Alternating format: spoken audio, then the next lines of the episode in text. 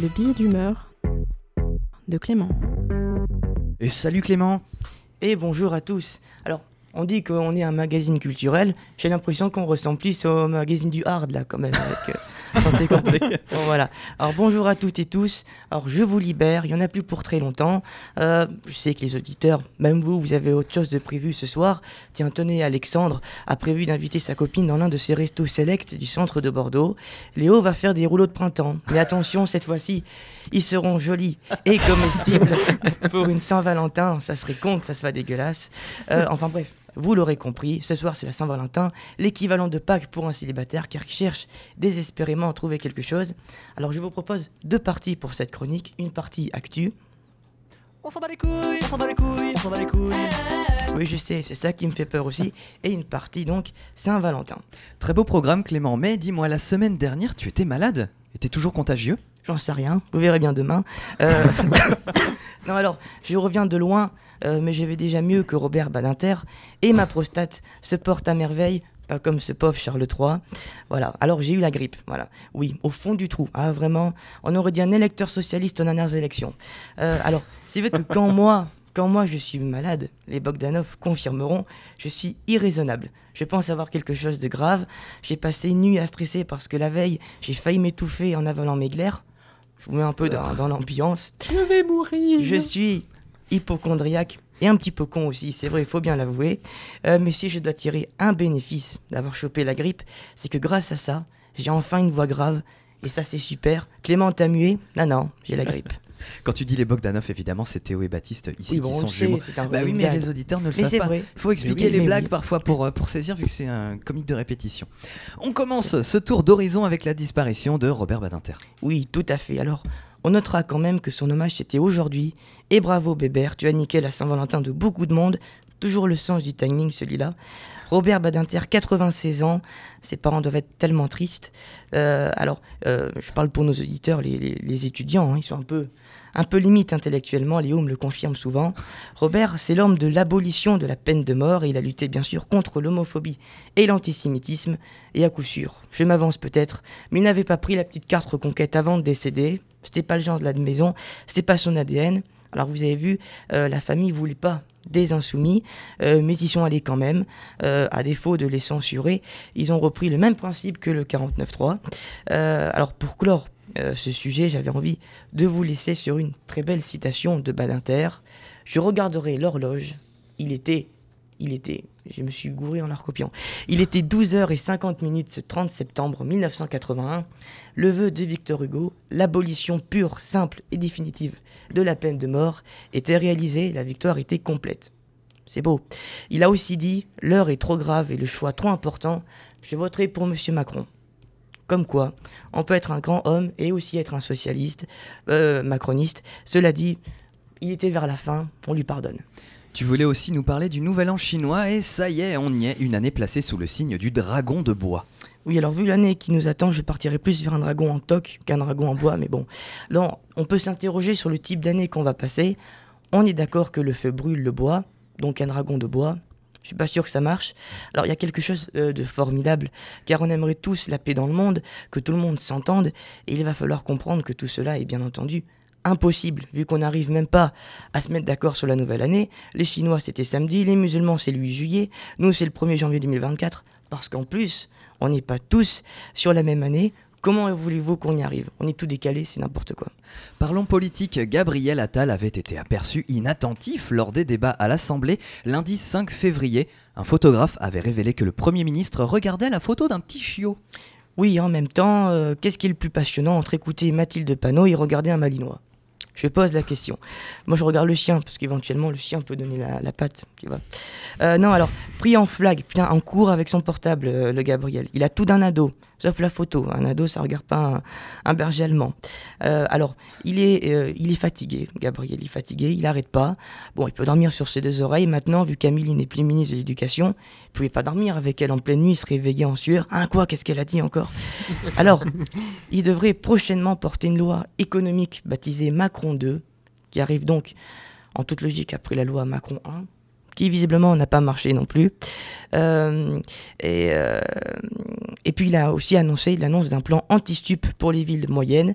Et alors ça c'est con en pleine promo du film Bob Marley One Love, mais on le rappelle, euh, bien sûr la drogue c'est mal, surtout en semaine. Après pendant le week-end, ça va. Santé Campus, Santé Campus le confirme souvent en plus. Oui, ça va.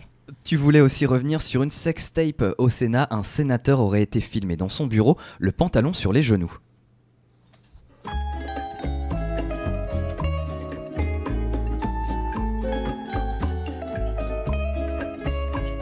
Sexe, drogue, chantage. Le Sénat, c'est un petit peu le salon Pierre Palmade finalement. Alors, la moyenne d'âge d'un sénateur, c'est 60 ans. Et mesdames, en ce jour de Saint-Valentin, vous pouvez donc imaginer un sénateur le pantalon sur les genoux. Nous qui croyons que c'était un EHPAD, finalement, à 60 ans, les sénateurs n'ont rien à envier aux jeunes de 20 piges. En fait, au Sénat, il n'y a pas que les lois, les amendements qui sont durs. C'est classe, ce soir. c'est classe, c'est classe ce soir, c'est classe.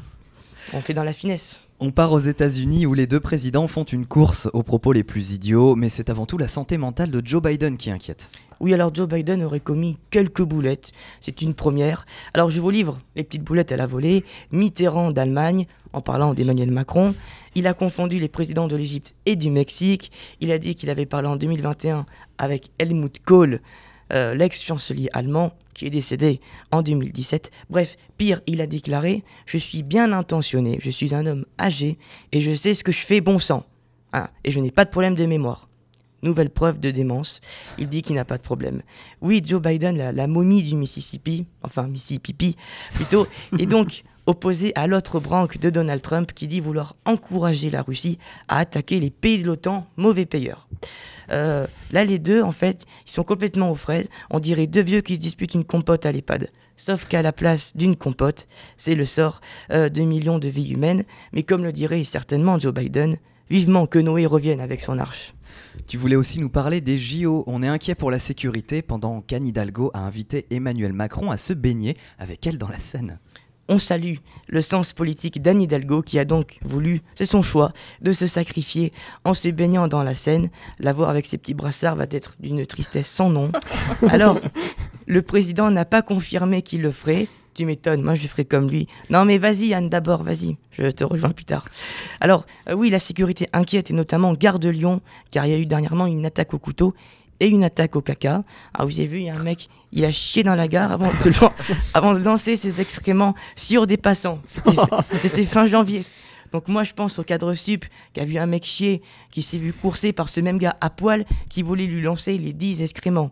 Ça fait une sacrée journée. C'est le charme à la française, mais venez, c'est les JO, venez, venez. Quand je vous dis que ça sent pas bon, cette histoire. Pareil, pire, on se pose la question maintenant s'il n'y a pas un risque d'effondrement des balcons en bord de scène pour la cérémonie d'ouverture. Alors déjà, un balcon qui s'écroule, c'est un peu gênant quand il y a quelqu'un dessous, mais c'est encore plus gênant quand il y a quelqu'un dessus et dessous. On continue sur les JO, des chercheurs alertent sur le risque d'une canicule bien pire que celle de 2003 pendant les Jeux Olympiques de Paris 2024. Comme ça, oui, c'est pas fini. Non, je sais. Ah d'accord. Mais C'est toi qui m'interromps, je sais. La phrase n'est pas finie. Ce scénario catastrophe est de l'ordre du possible dans un monde marqué Oui. par le dérèglement climatique. Quand ça veut pas, ça veut pas. Quand le sort s'acharne, que voulez-vous? Alors oui, cet été, on risque de se faire tous caniculer. Alors, euh, le climat, écoute, c'est bien tenté le coup de la canicule exceptionnelle pour nous niquer les JO. Euh, mais t'inquiète pas, on va très bien les niquer sans toi, les JO. Pas besoin de ça, merci beaucoup. Et on bascule sur la partie Saint-Valentin.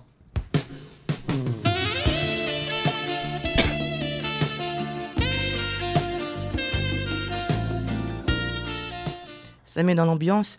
Alors, Emmanuel Macron l'a dit, il faut réarmer démographiquement la France. On est donc passé du 49-3 au 69. Du coup, chers auditeurs, allez-y, lâchez tout après les Chevaliers du Fiel, devenez les Chevaliers du Fion, mais attendez que l'émission se termine. Je n'ai pas envie de savoir ce que font les auditeurs pendant la chronique d'Alexandre, Euh, sinon il va avoir un côté un peu multiplex. Oh là là, descente de lit foutue à Pessac, que d'efforts. Oh là là, le volant de la Clio sur le parking de Casino à Talon semble taché. Oh là là, ça n'arrête pas. Oh, regardez, magnifique action. Un spermatozoïde est rentré dans une ovule. Pas besoin de demander la VAR, c'est dedans. C'est dedans. Voilà. Alors, revenons à l'amour. euh, revenons à l'amour.